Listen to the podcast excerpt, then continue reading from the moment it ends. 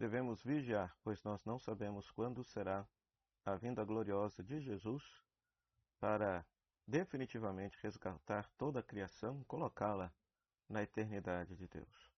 Olá, sou o Padre Freinas José, pároco da paróquia de Nossa Senhora das Mercês, Arquidiocese de Belo Horizonte, mestre em Teologia Bíblica pela FAGE, doutorando em Teologia Bíblica pela FAGE, autor e escritor do livro A Misericórdia como Caminho de Salvação, que pode ser adquirido pela editora Dialética, um estudo aprofundado do texto de Mateus, capítulo 25, versículo 31 a 46. Seja bem-vindo ao nosso programa Pão da Palavra, no qual nós meditamos a palavra de Deus proclamada neste domingo. Minha saudação à Rádio Comunidade FM de Bom Sucesso e à Web Rádio Nossa Mãe de Birité, nossas parceiras na evangelização, que sempre abrem espaço para que a gente possa anunciar por aqui a palavra de Deus. Nós, neste domingo, estamos iniciando um novo ano litúrgico, com o tempo do advento.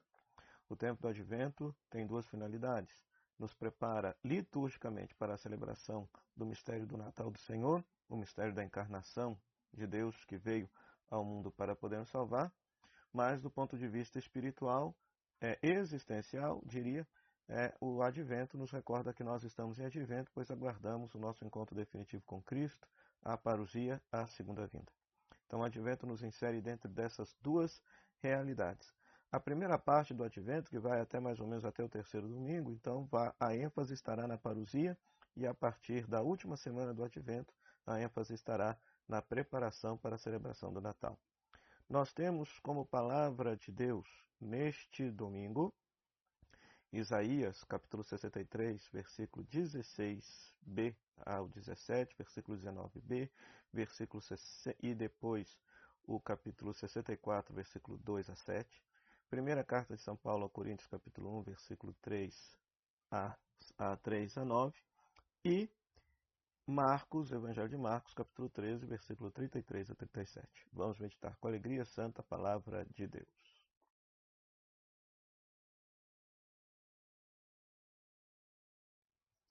Pois muito bem, querido irmão, querida irmã. Então, na primeira leitura, na primeira leitura nós temos este texto de Isaías, capítulo 68, né?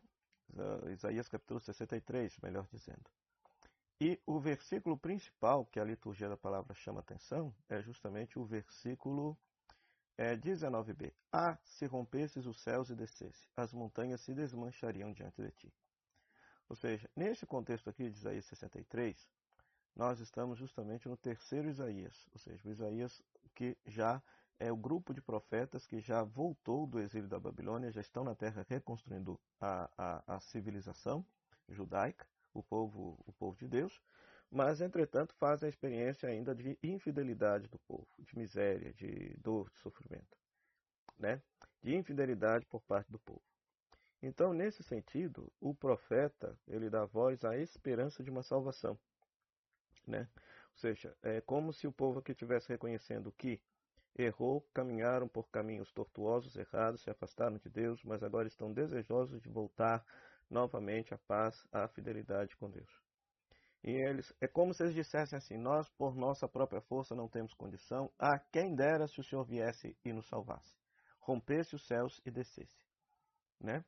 Ora, esse versículo, do ponto lido numa perspectiva cristã, ou seja, nos insere de fato naquele mistério que nós acreditamos que aconteceu o mistério da encarnação. Deus rompeu o céu e, na pessoa de Jesus Cristo, a segunda pessoa da Santíssima Trindade, o próprio Deus veio na história humana para participar da nossa vida, santificar a nossa vida e nos salvar.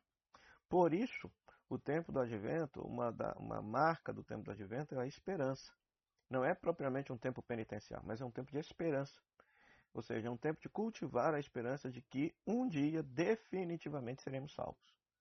Ou quando a gente entrar no céu por ocasião da morte, ou quando Jesus voltar na segunda vinda dele para inserir toda a criação na salvação plena de Deus. Então, a esperança da salvação.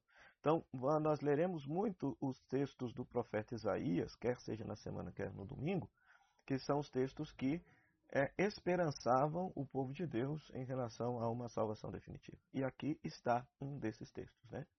Então que a gente possa, inspirado nesse texto, pedir mesmo, Senhor, desce do céu e vem nos salvar. Ou melhor dizendo, que a gente possa tomar consciência que ele já desceu do céu e nos salvou na pessoa de Jesus Cristo. Já a segunda leitura, veja só, tirada da carta de São Paulo aos Coríntios, capítulo 1, versículo 3 a 9, nós temos esse trechinho do iníciozinho da carta, onde Paulo deixa bem claro, olha, nós estamos esperando, esperando a revelação de nosso Senhor Jesus Cristo.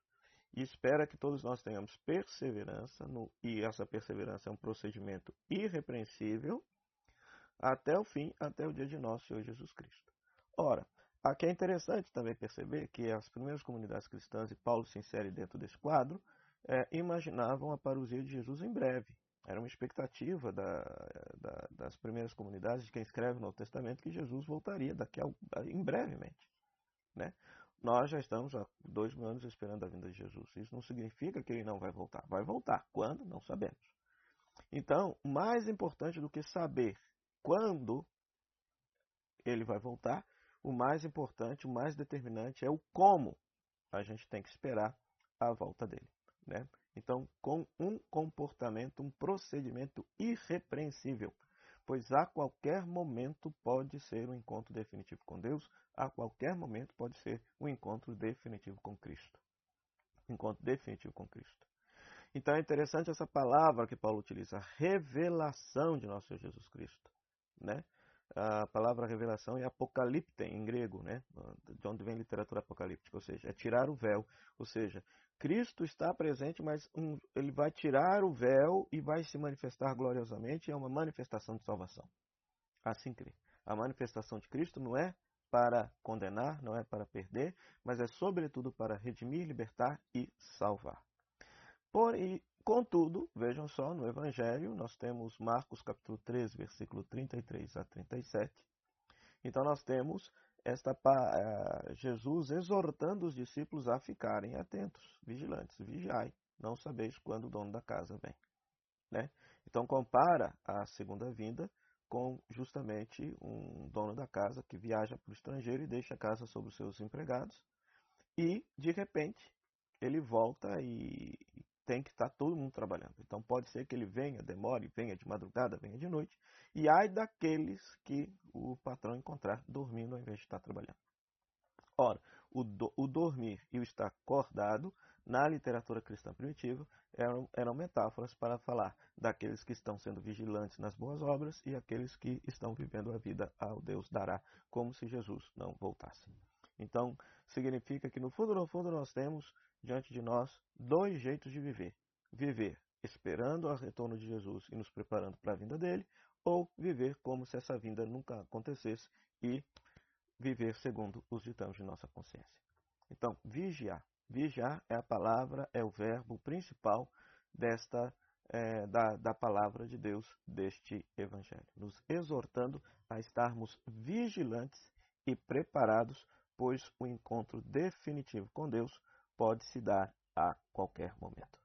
Para isso, queridos irmãos e irmãs, peçamos ao Senhor que nos abençoe e nos conceda a graça da vigilância neste primeiro domingo do tempo do advento.